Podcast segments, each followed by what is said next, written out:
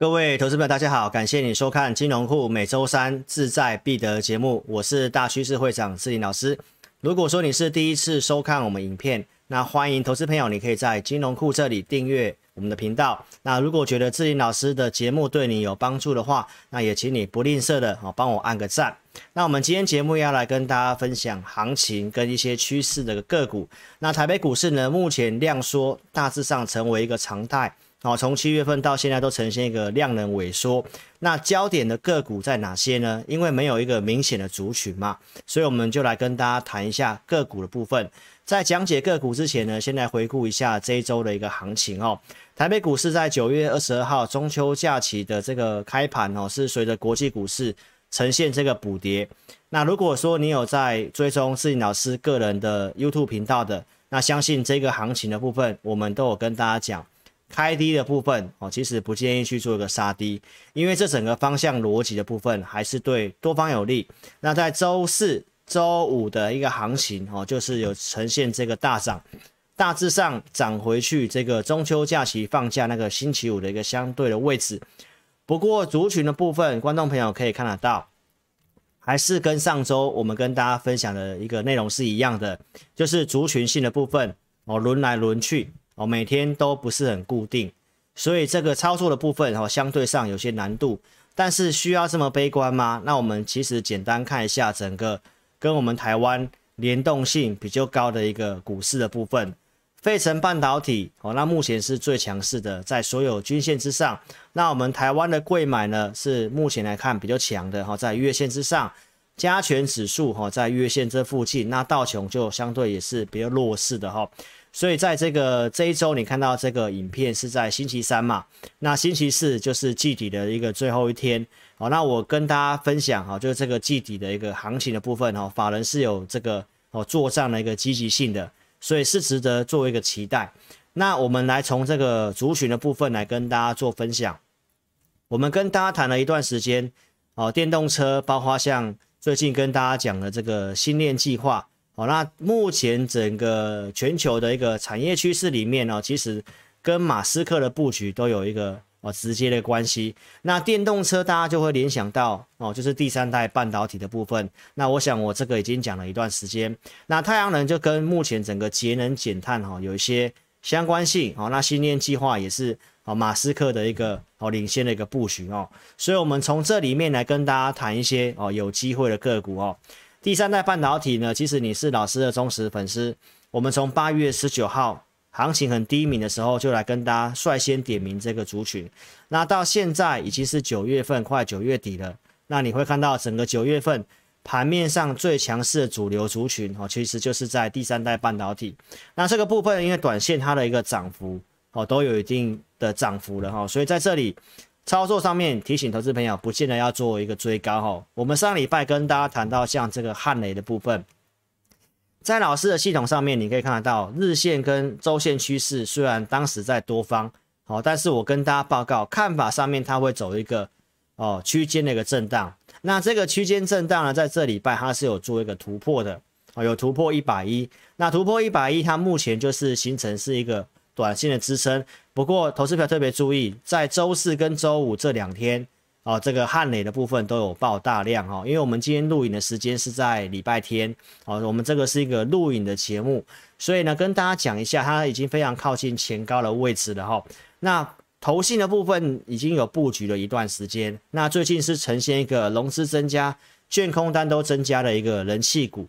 如果你要做一个操作的话，一百一当做是一个支撑，那你要特别注意哦，就是在九月底之后，这个投信的买的库存即使有一定的数量，那月底你要特别注意它是不是会做一个哦结账的部分。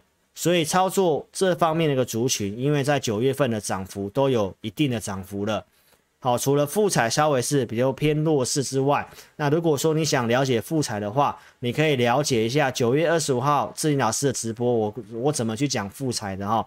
好，所以跟大家讲这个结论，特别注意一下，请投资朋友你要买这个第三代半导体，短线先以短线的一个区间操作为主哦，就是短线价差为主。那要特别注意，就是投信已经有买一段时间。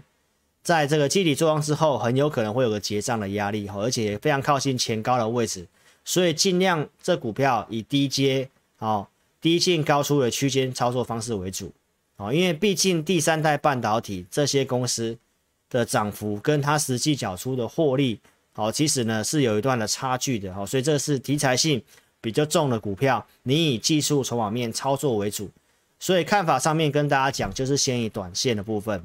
再来，我们跟大家谈这个新链计划。新链计划呢，从我们在周四的一个好法人的买卖超跟整个八月份的营收来讲的话呢，我们列举几档来跟大家讲。这里面你看到像有台阳、深茂、金宝、启基跟同心店。好，那法人有买超的，好，那我们呃去选择架构还算不错的，好，来跟大家做个分享我们看法哦。三三零五的这个深茂哦，这张股票在老师的系统上，你可以看得到日线跟周线趋势呢。日线是在呃中秋假期九月十七号这个地方开始翻多的，好翻多之后呢，这礼拜收在相对高的地方。